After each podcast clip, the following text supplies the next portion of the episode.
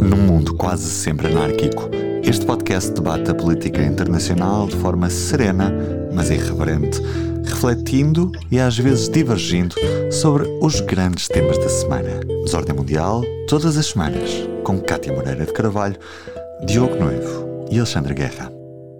Olá, bem-vindos a mais um Desordem Mundial. Esta semana estou eu, Alexandre Guerra e a Cátia Moreira de Carvalho.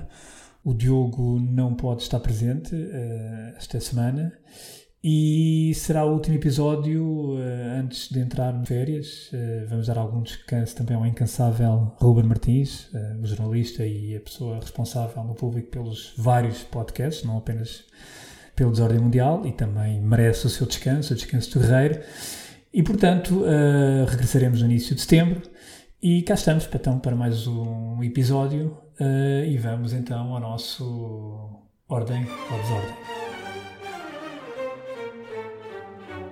Kátia, uh, esta semana, ordem ou desordem? Olá Alexandre, eu esta semana trago ordem. E a minha ordem desta semana vai para o Papa, que inicia uma visita ao Canadá de quase uma semana. Ele partiu domingo para o Canadá e vai ficar lá até dia 29.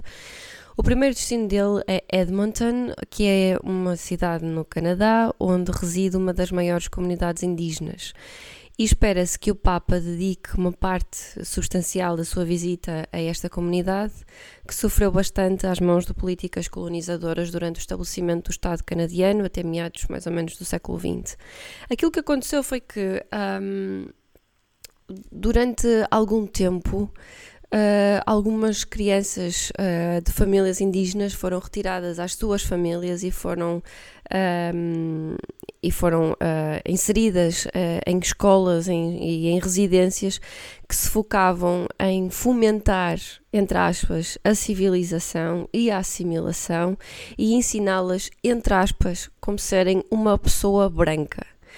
E, portanto, um, o, número de crianças que foram retiradas das suas famílias ronda mais ou menos as 150 mil, o que é enorme, é um número enorme. Um, e, portanto, o Papa descreve esta visita como uma visita de penitência, onde se espera que, que enfim, que, que, seja feito um pedido de desculpas muito abrangente uh, e reconciliatório para com estas, estas comunidades indígenas no Canadá. Eu acho que hum, este tipo de, hum, de acertos com o passado. É, eu sei que existe alguma controvérsia em torno destes pedidos de desculpa e de reparação histórica que existe, hum, que alguns países uh, tendem a fazer cada vez mais. Por exemplo, quando foi a Merkel o ano passado, fez uh, alguma reparação histórica na Namíbia, onde teria, onde aconteceu um, digamos, treino para aquilo que veio a ser uh, a Segunda Guerra Mundial. E, portanto, a Merkel o que fez foi alguma reparação histórica, na forma, por exemplo, de apoio monetário para a construção de escolas, uh, acho que também hospitais e, e estradas.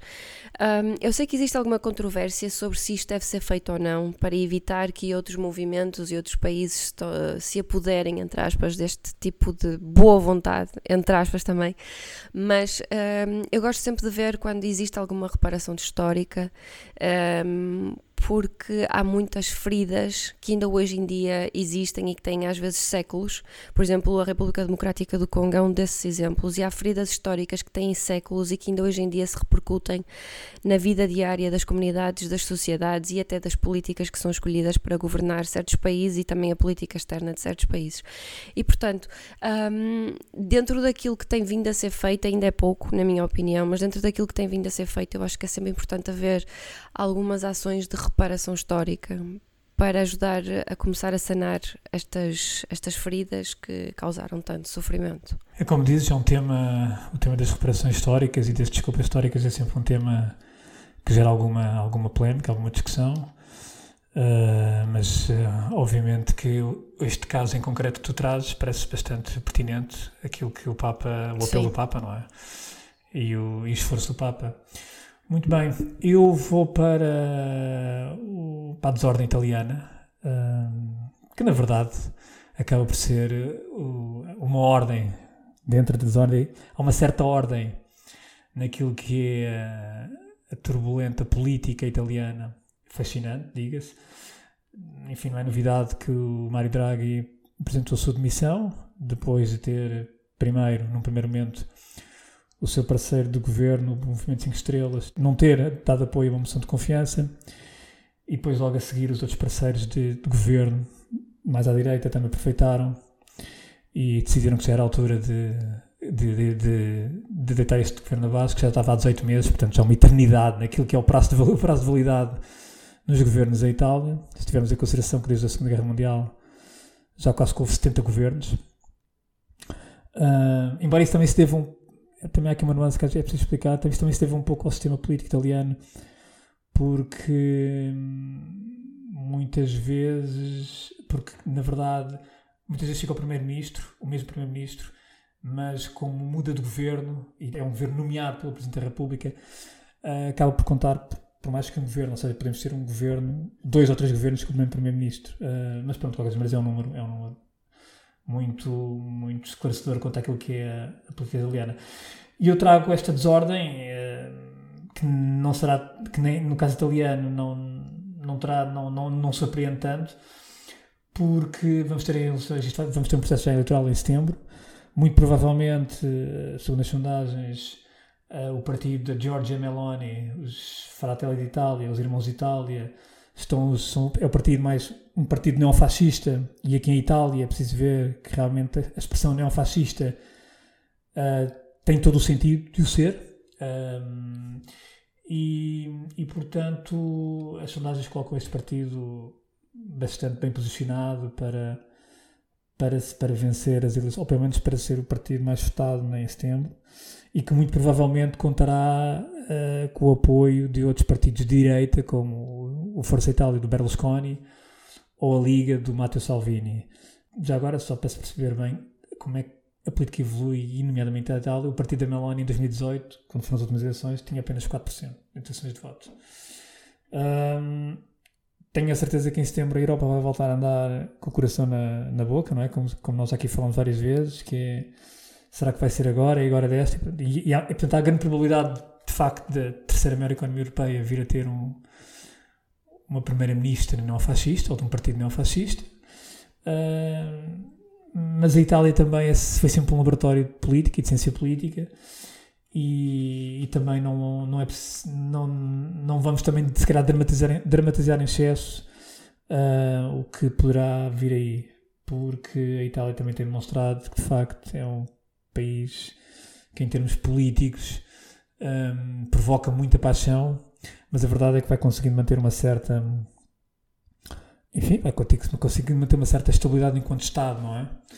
Aliás, eu acho que, se não estou em erro, o, o primeiro-ministro que, mais, que mais tempo teve à frente em, do governo, enquanto primeiro-ministro, foi o Silvio Berlusconi, desde a Segunda Guerra Mundial. Portanto, demonstra também bem o fascínio que a Itália também tem por líderes, alguns mais populistas, fortes. outros mais líderes fortes.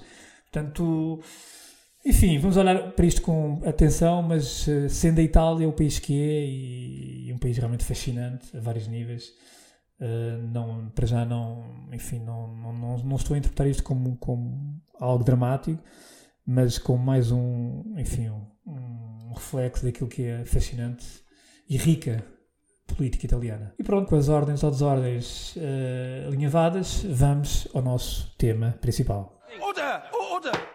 Cá estamos para fazer um ponto de ordem.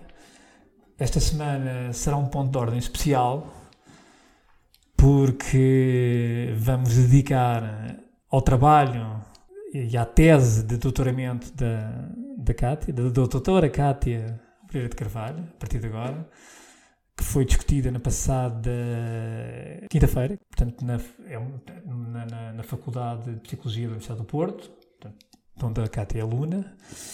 Obviamente que foi uma. Eu tive a oportunidade de ver o, a discussão uh, quase toda e foi um, uma excelente discussão, naturalmente, com, enfim, com perguntas uh, bastante pertinentes dos arguentes e, obviamente, com uma apresentação muito sólida da Cátia. Uh, o tema de, de, doutoramento, ou de tese de doutoramento, um, é, portanto, o nome da tese chama-se The Other Side of the Coin, Contributions for Preventing and Countering Islamist Radicalization. Portanto, para quem acompanha a Kátia e o trabalho da Kátia e as intervenções da Kátia, hum, enfim, é algo que não surpreende, esta temática. Um, eu, quando conheci a Kátia, achei interessante, de facto, uma pessoa da área da psicologia ter procurado e ter escolhido uma área pouco habitual em Portugal na, para desenvolver uh, o seu estudo, enfim, partindo daquilo que é a sua área de formação base, a psicologia, para depois aplicar aos estudos que realmente em Portugal uh, ainda estão a dar os primeiros passos. E isso é, enfim, isso despertou logo a curiosidade, o interesse e, e, depois ao longo deste tempo todo que já, que já vamos privando mais, quer aqui no, no, no enfim, nos podcasts, quer noutros fóruns, uh, de facto, enfim, tenho vindo a perceber que realmente a Cata tem desenvolvido um trabalho muito meritório e, e, e isso tudo inédito em Portugal e isso para mim talvez seja a mais-valia desta, desta sua tese, que aliás espero ver em breve publicada em livro ou, ou, ou noutro formato, mas livro talvez seja o mais, mais interessante, digo eu. E Kátia, queres falar um bocadinho, falar, enfim, já não estás, já não estás na discussão da tua, da tua tese, não é? Perante, perante um júri, mas portanto, temos os nossos ouvintes que são, estão sempre interessados em várias matérias, nomeadamente nesta, nestas matérias do terrorismo, da radicalização, da desradicalização. E, e pronto, e tu de facto focaste muito no caso português, precisamente na ausência de radicalismo violento em Portugal. De facto, nós não temos esse problema. De, de, de, de uh, terrorismo islamista. Islamista, exato. E pronto, se calhar era interessante falar aqui um bocadinho também uh, sobre, enfim, o teu trabalho, esta tese, as grandes conclusões. Um, tanto, Cátia, começa, vai falando. Um, obrigada, obrigada. Como tu estavas a dizer, eu foco-me mais no meu projeto de doutoramento. Uh, nas razões que ajudam a explicar, algumas das razões que ajudam a explicar a ausência de radicalização violenta de terrorismo islamista em Portugal. Primeiro ponto, a radicalização violenta uh, é o culminar da radicalização, que é quando de facto o terrorismo acontece aquilo que a literatura diz é que a maior parte das pessoas que têm ideologia radical nunca vai cometer um, violência. Uh, portanto, isto não quer dizer que não haja pessoas em Portugal radicalizadas numa ideologia jihadista, salafista. Pode existir, mas não existe é pessoas que até agora tenham cometido violência em nome dessa ideologia. E, portanto, eu estudei é a ausência desse, desse tipo de radicalização, que é a radicalização comportamental. Um, este projeto surgiu quando. Um, esta ideia surgiu quando eu comecei o projeto doutoral, uh, em que inicialmente eu queria estudar a desradicalização e a prevenção. E na altura um, fiz algumas. Eu e as minhas orientadoras fizemos alguma Consultamos alguns experts nesta área para tentar perceber como é que poderíamos tornar os resultados do, da minha tese uh, práticos e com consequências para a realidade, ou seja, de forma a, a que o projeto doutoral servisse quem está no terreno e, uh, e as necessidades da realidade. Pronto.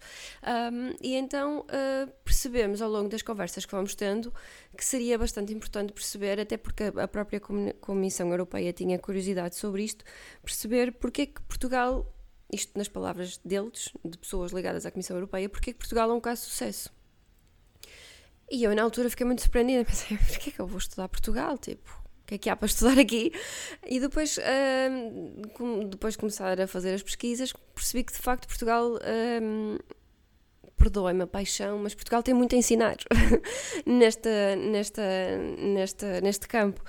E então, um, fiz quatro estudos. Uh, o primeiro, muito em linha com o projeto in inicial, que era perceber uh, como é que a desradicalização pode funcionar, porque a Europa e o resto do mundo, mas sobretudo a Europa, na altura em que eu comecei o projeto doutoral, ainda estava a viver uh, os resquícios daquela vaga de foreign fighters para a Síria e para o Iraque, ao mesmo tempo estava a lidar, porque quando se começou a, a legislar para impedir que estas pessoas fossem para a Síria para o Iraque, começou a haver o problema do terrorismo uh, praticado aqui na Europa, já que estas pessoas não podiam ir lutar para a Síria e para o Iraque.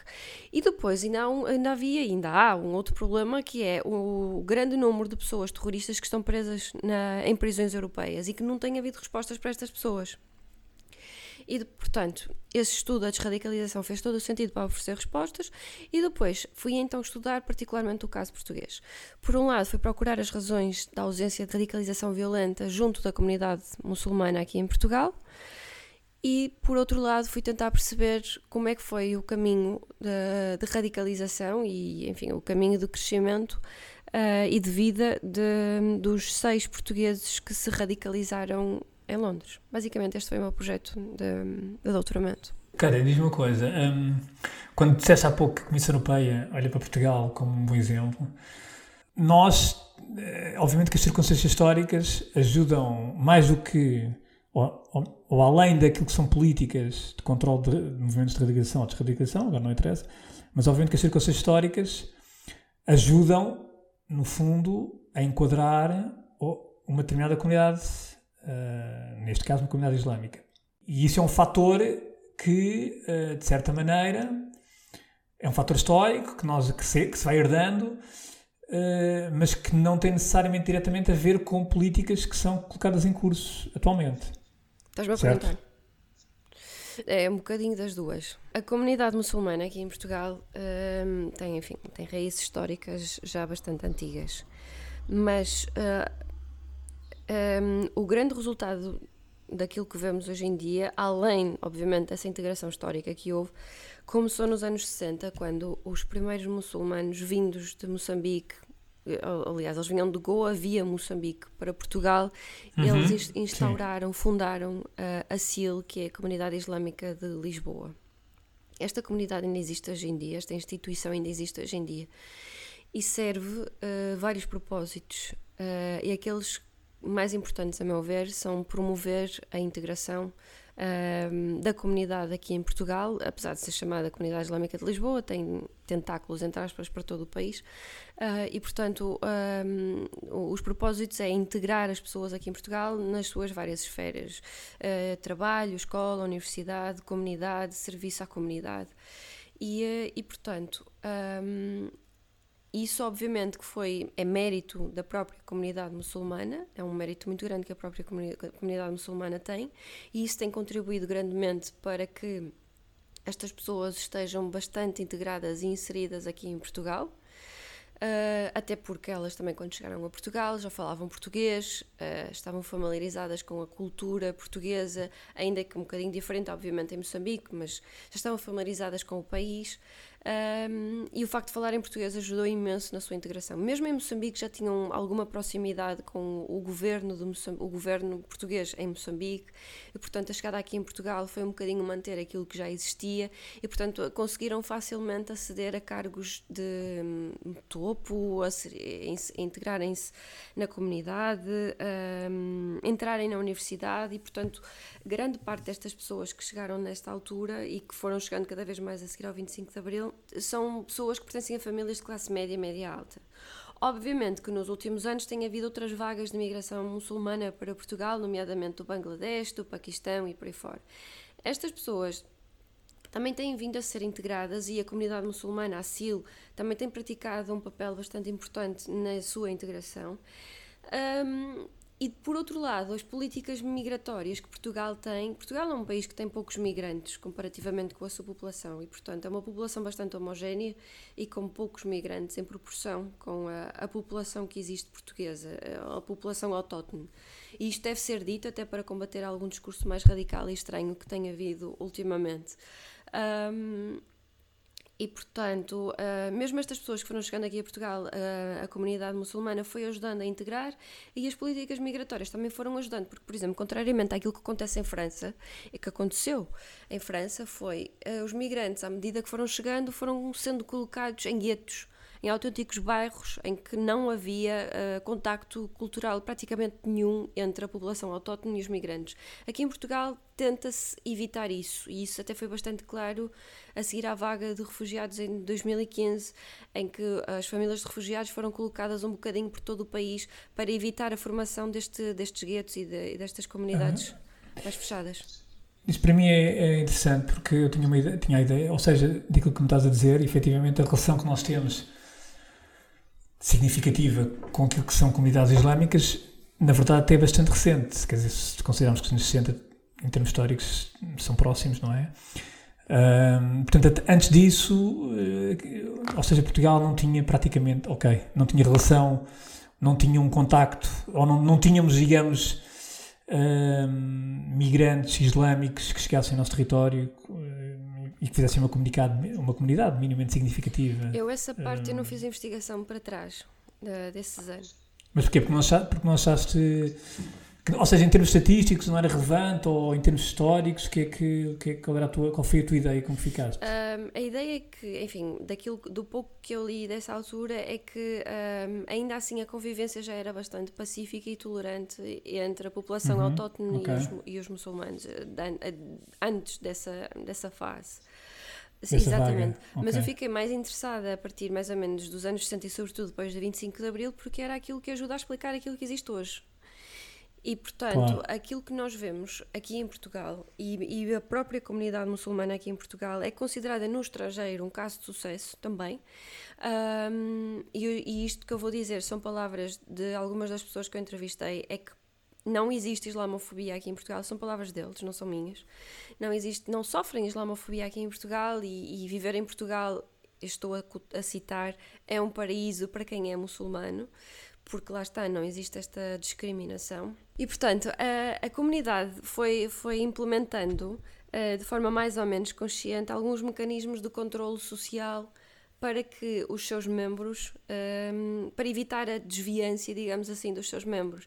Aquilo, aquilo que a teoria do controle social, muito resumidamente e muito simplificadamente diz, é que todos eh, existem uh, laços sociais à comunidade onde nós estamos. Existem vários mecanismos para formar esses laços sociais.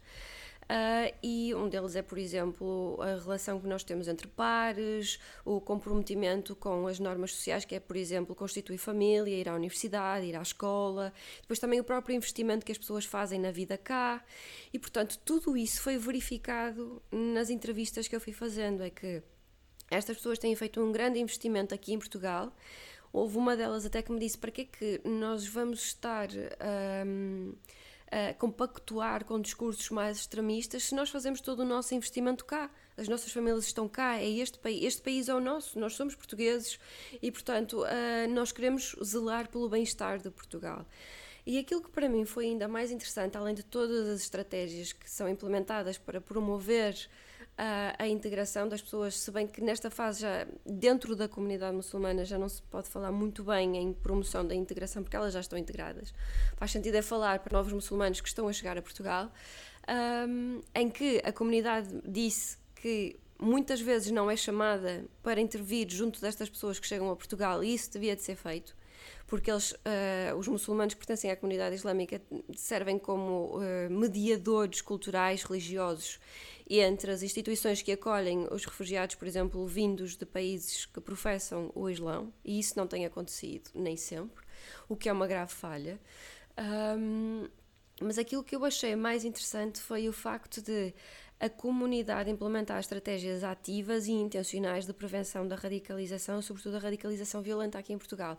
Por exemplo, partiu da própria comunidade uma colaboração ativa com as autoridades, com as forças e serviços de segurança, para se alguém com um discurso mais estranho, digamos assim, mais esquisito, se alguém chegasse a uma das madraças, a alguma das mesquitas, com esse tipo de discurso, Uh, a comunidade sinalizava logo esta pessoa para as autoridades e, diria, e dizia abertamente a esta pessoa: Nós não queremos esse tipo de discurso aqui. Claro, mas eu, a ideia que eu tenho, enfim, do conhecimento que tenho dessa realidade, tu falaste há pouco na, na teoria do controle social, uh, eu não vou dizer que é um, enfim, depois também é um controle policial, mas obviamente que é um controle das autoridades, como é óbvio.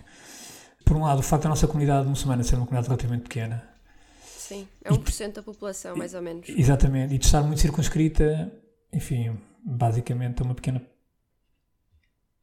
Enfim, está circunscrita em termos uh, territoriais, portanto, não, não, não são comunidades que estão dispersas pelo território nacional. Um, quer dizer, agora começa, começa talvez a estar mais, tendo em conta os migrantes económicos, uh, como tu há pouco referiste. Mas, mas pronto, mas naquilo que é a comunidade mais tradicional, enfim, desde os anos 60, de facto, sempre teve muito circunscrita. E eu penso que isso também, eventualmente, poderá, poderá também contribuir para este clima, enfim, de integração que tu, tu referes. E por outro lado, nós nunca tivemos também os desafios que teve, por exemplo, a França com as antigas colónias, não é? Onde, de facto, algumas colónias, a, a região dominante era o, o Islão. E, e, portanto, e aí, aí nós, de facto, a, a, comparação também não é justa, por exemplo, com a França, ou mesmo com a Bélgica, não é? Não sei o que é que, o que, é que, o que, é que qual é o teu comentário sobre, sobre, enfim, sobre isso, sobre estes, estes apontamentos. Por um lado, a questão de da, da comunidade ser mais, enfim, uma comunidade pequena. proporcional pequena, facilitar também, digamos, aquilo que é o controle de, pelas autoridades, não é? de movimentos mais radicais. Uhum. E por outro lado, de certa maneira, também não, não, não nos podemos comparar com a França ou com um país como a Bélgica, que na verdade muitas das colónias. Eh, não. É verdade. É, verdade. É, é por isso que Portugal é considerado um caso de estudo, porque grande parte das pessoas que compõem a comunidade muçulmana aqui em Portugal são pessoas que, que ou já nasceram cá, eu estou a falar de grande parte, ou já uhum. nasceram cá, ou, e, e os seus pais vêm, por exemplo, de, de Moçambique, de Guiné-Bissau, eh, e os que vêm de Moçambique vêm em Viagô, portanto Viagô, eram, pessoas, claro, eram pessoas que uh, já sabiam o que era Portugal, estavam familiarizados com o país, com a cultura, com os portugueses, e, portanto, eh, já falavam a língua, já falavam o português e também já estavam habituados a esse convívio tolerante e pacífico, convívio mesmo, uh, que existia entre uh, uh, os portugueses e não muçulmanos e os portugueses muçulmanos e, portanto, isso, obviamente, essas raízes históricas têm um peso muito grande. ou seja, a integração da comunidade muçulmana aqui em Portugal é em parte, uh, um fruto de um acaso histórico, uhum, de pois. sorte que nós fomos tendo. Exato, voltamos uh, ao início, sim, da exa conversa. Exato, mas claro que, mesmo sendo assim, mesmo sendo um, fruto de, de, razões históricas, em parte, mesmo assim Portugal tem algo a ensinar nesta matéria a outros países, como por exemplo a França e a Bélgica, porque... Um, Uh, há, há, certas condicionantes, há certas variáveis que não se podem alterar.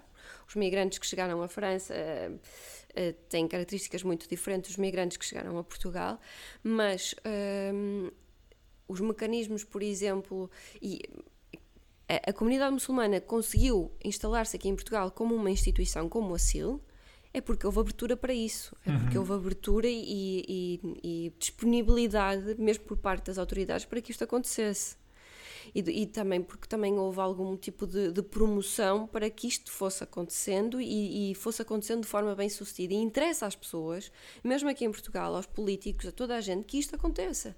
E portanto, esse tipo de disponibilidade, esse tipo de abertura nem sempre se verificou noutros países, como por exemplo França e Bélgica. E é nessa medida é, é, que Portugal tem alguma coisa a ensinar. E depois a própria comunidade muçulmana aqui em Portugal tem bastante coisas, bastante, bastante estratégias que podem ensinar a outras comunidades muçulmanas noutros países. Por exemplo, sempre que existe um atentado terrorista uh, noutro, noutros países, um, existe uma escola islâmica aqui em Portugal, que é a Escola Islâmica de Palmela, mas depois vão existindo algumas madraças mais pequenininhas, que é onde as crianças vão aprendendo. Como, por exemplo, os católicos vão à, cate à catequese, é a mesma coisa, mas nessas madraças aprende-se o Islão e o árabe e por aí fora.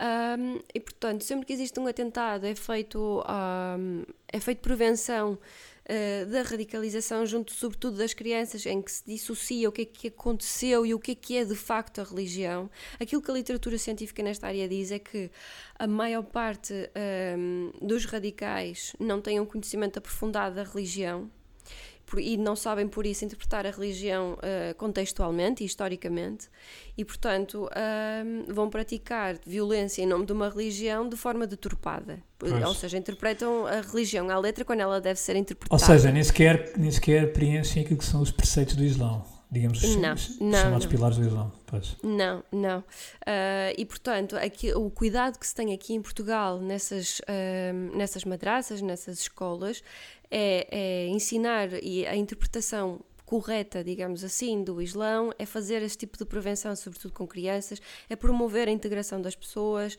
é, e é promover os laços sociais destas pessoas à sociedade aqui em Portugal. Por exemplo, uma das coisas que se apregou imenso é. Um, a primazia da, da legislação portuguesa face ao Islão em que é, é, dito e é valorizado que a lei aqui em Portugal tem primazia sobre o Islão, isso nem sequer é uma questão uh, aqui em Portugal, assume-se isso e ponto final. Uh, obviamente que pode haver alguns migrantes recentes que cheguem aqui a Portugal e que tenham alguma dificuldade em aceitar isso, mas a comunidade muçulmana, de acordo com aquilo que me foram dizendo, é que depois isso, sempre que existem alguns casos em que existe maior resistência, depois esses, esses casos já são mais acompanhados, são mais explicados às pessoas o que é que acontece, o que é que deve ser feito e porque é que é assim dessa forma. E isso, lá está, são algumas das razões que ajudam a explicar uh, a integração e, e, a ausência de radicalização. Exato. Sim. E outra razão, eh, não sei se também estudaste essa parte, também tem a ver, enfim, que é algo bastante evidente, que é a relação que nós não temos, efetivamente, Portugal não tem, com países, ou que as nossas comunidades islâmicas, ou que a nossa comunidade islâmica tem, que não tem com países, digamos, que é são verdade. autênticos despeiros de radicalismo é islâmico. Ao contrário é do que acontece com a França, com o Reino Unido, com a Bélgica, França, a Alemanha Unido, também, por Alemanha, exemplo. Sim. Que na verdade são países para onde alguns até são placas giratórias, por exemplo, no caso da Alemanha, quando foi o 11 de setembro, com Hamburgo, por exemplo. Alguns até são placas giratórias eh, e, e, e já tiveram também nos seus próprios territórios, quer dizer, eh, terrorismo islâmico. Portanto, isso também é um fator positivo, não é? Um fator, eh, essa, essa ausência de ligações diretas, não é? É verdade, é verdade, e isso foi uma das coisas que eu também tive alguma preocupação em tentar perceber como é que acontecia. Por, por exemplo, o Londres um, é conhecido um, e ficou conhecido a partir de mais ou menos os anos 80 como ao leste de Londres como Londonistan, porque era onde grande parte um, dos uh, predicadores islamistas um, de outros países iam a Londres ensinar outras pessoas, iam recrutar outras pessoas. Aquilo era tipo um hub do islami, do, do, do eh, enfim, do terrorismo islamista. Era, era em Londres e, e isso depois, obviamente, espalhou outras partes da Europa. O que acontecia também e o que agora eu não sei como é que está nos outros países, mas o que aconteceu durante grande parte é que uh, havia países uh, que financiavam a construção de mesquitas e de madraças e, em contrapartida, mandavam predicadores radicais e extremistas para esses países para um, apregoarem uh, uma vertente do Islã mais radical. Aqui em Portugal isso não aconteceu, nem tem acontecido. Um, o financiamento que existe para a construção de, de mesquita, se bem que de forma mais ou menos of oficial aquilo que acontece é que Portugal tem a, a Mesquita Central de Lisboa, em que o financiamento que existiu para a construção da mesquita é, é todo ele conhecido, sabe-se de onde é que ele veio, a maior parte foi de doadores privados, de famílias privadas, houve uma parte também do, do Estado, um, ou, seja, não houve uh, financiamento, digamos assim, perdoa-me a expressão, não houve financiamento manhoso nem por vias uh, esquisitas. E a mesquita que existe aqui no Porto, enfim, aquilo era, antigamente era um ginásio até, e ela tem vindo a ser adaptada para servir como mesquita, mas também o financiamento para ela, sabe-se de onde é que ele vem. Pois existem mesquitas mais informais. A comunidade muçulmana não sabe todas as mesquitas que existem, porque acredita-se que algumas dessas mesquitas mais informais vão sendo construídas um, à medida que as necessidades vão surgindo, mas não tem havido, é, não tem havido financiamento estrangeiro, nem financiamento com outras intenções para a construção de mesquitas, e isso eh, e nem o envio de predicadores de, desses países para aqui para Portugal, e isso tem tido também uma grande influência. Um, isso, mais uma vez, também é mérito da comunidade muçulmana aqui em Portugal, porque quer manter-se livre e distante desse tipo de, Sim. de financiamento. Eu recordo-me quando foi o 11 de setembro e esses temas na altura depois acabaram por vir um pouco para, aqui, para, para o topo da agenda mediática, para a discussão pública e até académica Uh, precisamente sobre, enfim, sobre o papel que Portugal poderia ter nestas redes internacionais e até por ser um país um pouco fora do radar, poderia servir, ser útil para alguns grupos, uh, mas efetivamente isso depois nunca, depois percebeu-se que realmente Portugal não, enfim, quanto muito poderia servir um ou outro terrorista ou algum radical podia passar por Portugal, mas em, em trânsito. Isso aconteceu. Não, sim, isso aconteceu, claro, em trânsito, mas sempre, e também é curioso, sempre com algum acompanhamento das autoridades. Muitas vezes as autoridades estavam perfeitamente cientes de quem circulava e, quem, e no 11 de setembro isso percebeu-se um, um pouco. Mas, e mesmo com os foreign fighters portugueses, isso também houve esse acompanhamento. A questão é que não havia legislação na uhum. altura para se criminalizar a ida de europeus para a Síria e para o Iraque. Certo. A partir de, acho que foi de finais de 2015, se não estou em erro, isso passou a ser crime. Mas até então não era crime e, portanto, não havia forma de, de enfim, de, de, estas pessoas, de as prender, de as uh, penalizar por aquilo que estavam a fazer. Mas esse acompanhamento policial sempre existiu. Sim. Tu falas aqui nos Foreign Fighters e, e na tua tese falaste, acompanhaste também, ou estudaste os seis portugueses que tu dizes que, pronto, que se radicalizaram em Londres. Uh, queres falar um bocadinho sobre isso? Ou seja, o processo foi todo lá, não, não começou cá. Ou começou cá e adensou-se, acentuou-se lá. Sim, essa era uma das questões que eu tinha. Eu queria perceber porque é que, um, enfim, estudando o caso português, um, a comunidade muçulmana, eu quando estudei a comunidade muçulmana, uma parte, um, aquilo que a literatura diz é que existem vários fatores de risco para a radicalização. Alguns deles são a falta de integração em Portugal, em Portugal neste caso, mas é a falta de okay, integração. Desculpa só uma coisa, estes seis portugueses, eles eram todos islâmicos, portanto, muçulmanos, Não. praticavam o Islão? Não? Não, não. Cinco eram de famílias católicas e um era de uma família muçulmana. Okay. Eu já chego lá. Okay, okay. Eu já chego lá. Aquilo que a literatura diz é que existem fatores de, vários fatores de risco. Dois deles são a falta de integração e a discriminação da população autóctone, onde estas pessoas estão eu vi junto à comunidade muçulmana que eles não sofrem uh, discriminação e nem, nem, nem islamofobia, estão perfeitamente integrados. E fui tentar perceber se a comunidade portuguesa não muçulmana, como é que percepciona estas pessoas em termos de ameaça e em termos de aculturação. E aquilo que eu percebi é que existe uma larga preferência por parte da população portuguesa para que estas pessoas sejam integradas aqui em Portugal. E, portanto, a discriminação não é aberta, não é hostil, nem é ostensiva. E, portanto, estes seis portugueses viveram neste contexto, cresceram e ou nasceram neste contexto, três deles nasceram aqui em Portugal e cresceram aqui em Portugal, e outros três nasceram ou em Angola ou na Guiné-Bissau e vieram para Portugal quando eles eram mesmo muito pequeninos, bebés. Uh, e portanto, tendo estas pessoas vivido neste contexto em que não existe uma discriminação ostensil nem aberta, uh, hostil nem aberta contra os muçulmanos, nem contra, o, um, enfim, contra os muçulmanos, eles tendo ido para Londres, o que é que lhes aconteceu? Então eu vi que não houve nada na vida deles, aqui em Portugal, que uh, justificasse a radicalização deles, mas lá em Londres sim aconteceu. Eles viveram, eles foram viver, viver para aquela parte este de, de, Londres, onde, enfim, são pessoas que vivem em autênticos uh, guetos, em bairros em que não existe contactos cross-culturais, um, existe uma clara separação entre culturas, uh, é como entrar num, num, num, outro país completamente diferente. a radicalização de lá deles começou lá, porque eles também começaram a contactar com outras pessoas radicais com um passado extremista nessa zona de Londres e, portanto, eles começaram muito rapidamente a deixarem de ser um, pessoas entre aspas, normais, que não eram radicais, e devido a esses contactos que foram tendo com essas pessoas e à zona onde viviam, depois também ao tipo de propaganda que essas pessoas lhes foram passando e que, e que os portugueses foram consumindo, ajudou ao processo de radicalização deles. A juntar a isto, os, uh, no estudo que eu fiz entre Portugal e Inglaterra, percebi que enquanto que em Portugal se promove muito a integração destas pessoas, é isso que pelo menos a amostra portuguesa mostra. A amostra inglesa uh, mostra uma clara preferência por estratégias de aculturação discriminatórias. Não existe de todo preferência por integração da comunidade muçulmana na sociedade inglesa. E, portanto, isto também ajuda a explicar um bocadinho a radicalização destas pessoas lá e não cá. Interessante. Uh, eu também só. só já estamos aqui muito em cima, em cima do, do, nosso, do nosso tempo.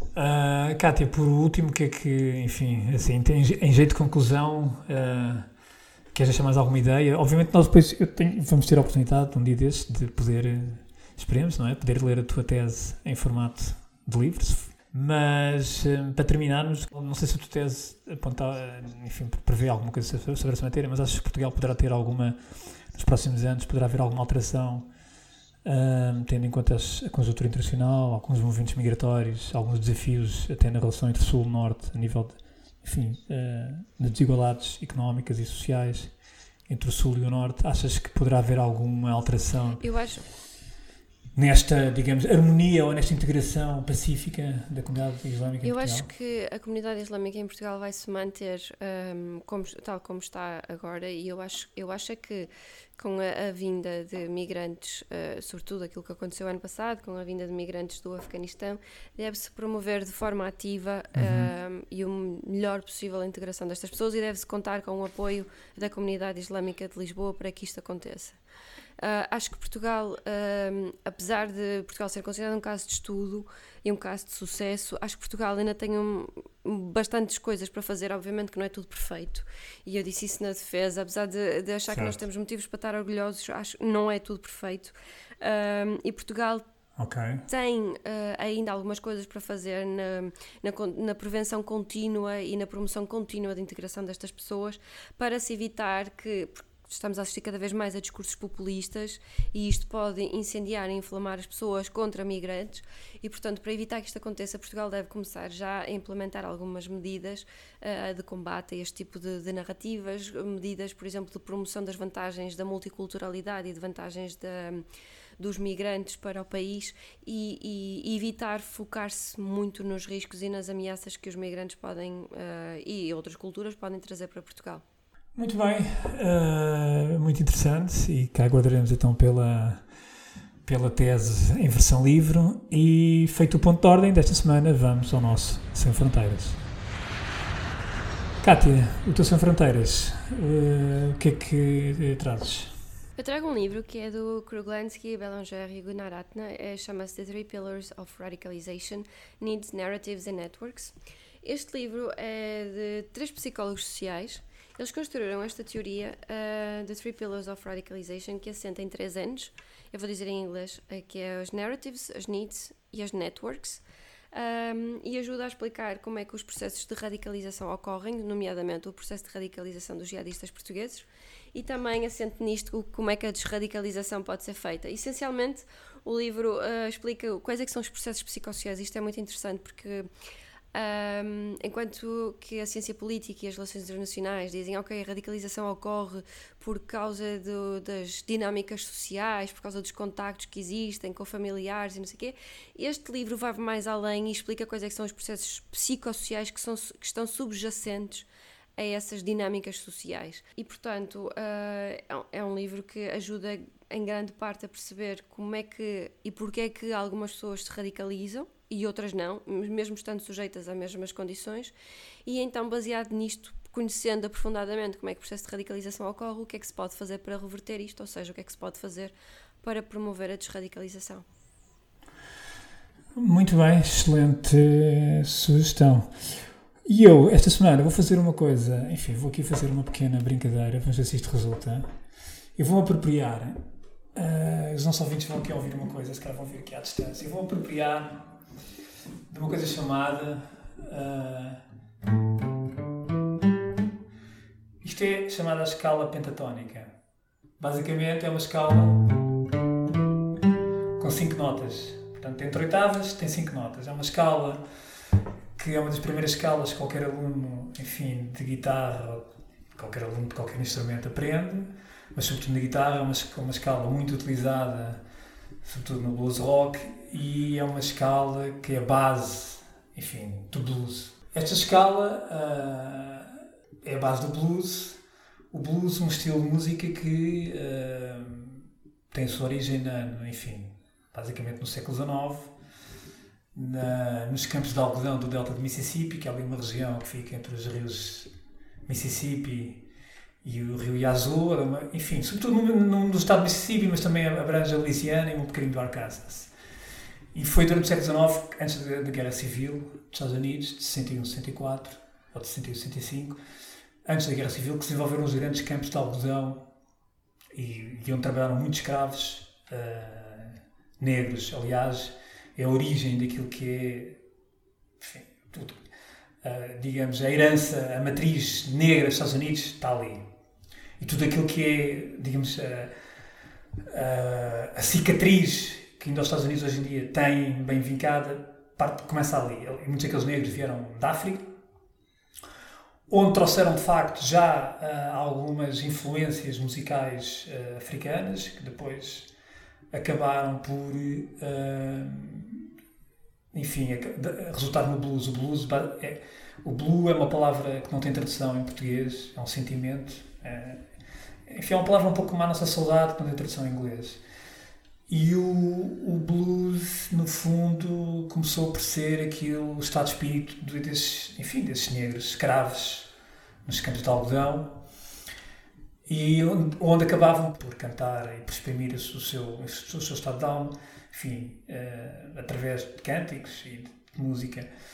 Uh, contrapondo, aliás, até àquilo que era, digamos, a música religiosa. Portanto, a música blues, a determinada altura, numa primeira, enfim, começou a ser visto como, até como uma música do, do, do diabo, do, do demo, enfim, da, da música do, uh, do devil. E, mas o mais interessante é que a determinada altura, enfim, o blues começou, partiu da utilização desta escala pentatónica, uma escala que também foi apropriada Uh, porque a escala pentatónica, na verdade, tem origens, enfim, muito seculares, quer dizer, uma escala que já tinha sido identificada na Grécia clássica, um, uma escala que serve de base para aquilo que é também a música chinesa-japonesa. Mas, mas, mas o blues introduziu uma pequena particularidade, que foi esta nota. Esta nota, que é chamada a quarta aumentada, uma quinta diminuta, foi a nota que dá o espírito do blues. E torna realmente, dá o tom ao blues. E portanto, a verdade é que de algo que já existia, houve uma apropriação cultural para se transformar para algo diferente. Ou seja, foi, tem havido trocas culturais e não apropriações entre várias culturas, entre vários povos, não, para resultar naquilo que existe hoje em dia? E isto para, resumindo e avançando na conversa, o blues desde então tem sido uma música, uh, no fundo não há nada mais, digamos, negro, uh, da cultura negra, mais puro, mais identificado com aquilo que é a matriz da cultura negra do que o blues. Nem trancinhas, nem outro tipo de coisas. Mas a verdade é que uh, o blues foi uma música que desde cedo deixou de estar associada a qualquer tipo de cor. Sobretudo, passou a ser uma arte, uma cultura que transmite um estado de espírito. E por isso o blues foi uma música que foi sendo apropriada ao longo das décadas por vários músicos, nomeadamente músicos brancos. Aliás, muitos grandes guitarristas de blues passaram a ser guitarristas brancos. Uh, Johnny Winter, Eric Clapton, Steve Ray Vaughan. E admirados por outros tantos guitarristas negros. Uh, como por exemplo Muddy Waters, que é um músico de Chicago, do blues de Chicago. Isto para dizer o quê? Uh, eu, aliás, já estamos agora a ouvir uma música que, de um álbum que saiu mesmo agora, do Hank Williams Jr. O Hank Williams Jr. era um grande artista norte-americano, tem 73 anos, é filho do Hank Williams, que foi um dos maiores compositores e músicos do século XX norte-americano. O Hank Williams Jr. nasceu na Louisiana, é um artista do Sul, branco. Ele lançou agora um álbum muito provocatório. O álbum chama-se Rich White Honky Blues. Este termo honky, que é W-O-N-K-Y, eu não conhecia esta palavra, mas é um termo, um termo positivo com que os negros se dirigem a um branco, ou, ou, ou, ou individualmente ou em termos coletivos. E nesta música que estamos a ouvir, a determinada altura ouve-se o, o Hank Williams, porque ele fez agora este álbum blues extraordinário. Ele está muito ligado ao. É uma referência no country, mas já tem entrado pelo blues e, faz, e fez agora um álbum que já há muitos anos esperava que ele fizesse, um álbum blues puro. E, e, como se vai ouvindo, a determinada altura diz I'm a rich white honky, but I know play the blues. E, e é isto uh, que é importante. Eu penso que ele diz esta frase também em jeito de, enfim, de provocação, mas também de uma contra-retórica que na verdade só.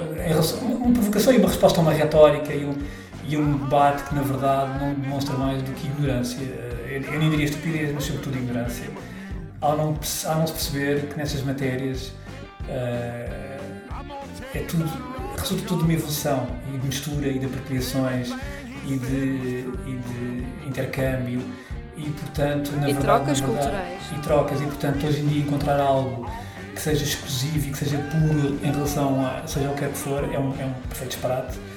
Uh, porque efetivamente mesmo olhando para o blues que é uma criação do delta do Mississippi, associado à escravatura negra, não passa pela cabeça de ninguém que uh, hoje em dia um, um, guitarrista branco, por exemplo, ou um guitarrista chinês não pudesse tocar uh, a, a, nota quarta aumentada ou quinta diminuta porque isso seria apropriação cultural e como tal isso seria uh, proibido ou seria cancelado. Um autêntico disparate e, sobretudo, revela ignorância. Mais. E, portanto, eu deixei de sugerir que este álbum do Hank Williams Jr. um excelente álbum de blues, Rich White Anki Blues, saiu agora mesmo, podem ouvir no Spotify, eu, eu ouvi no Portugal, mas certamente também estará no Spotify e outras plataformas. Um excelente álbum de um grande músico e claramente com um tom provocador, eu gosto de coisas provocadoras, acho que a arte também serve para isso e a música e portanto uh, aqui fica e também despedimos para férias de verão. Cá estaremos logo no início de setembro, prontos para a, tempo da reentrada política e, portanto, boas férias, Cátia, beijinhos, beijinhos, e até setembro. Abraços, Deus. Tchau, tchau. Pode voltar a ouvir este e conhecer novos episódios em público.pt e na sua aplicação para podcasts. O público fica no ouvido.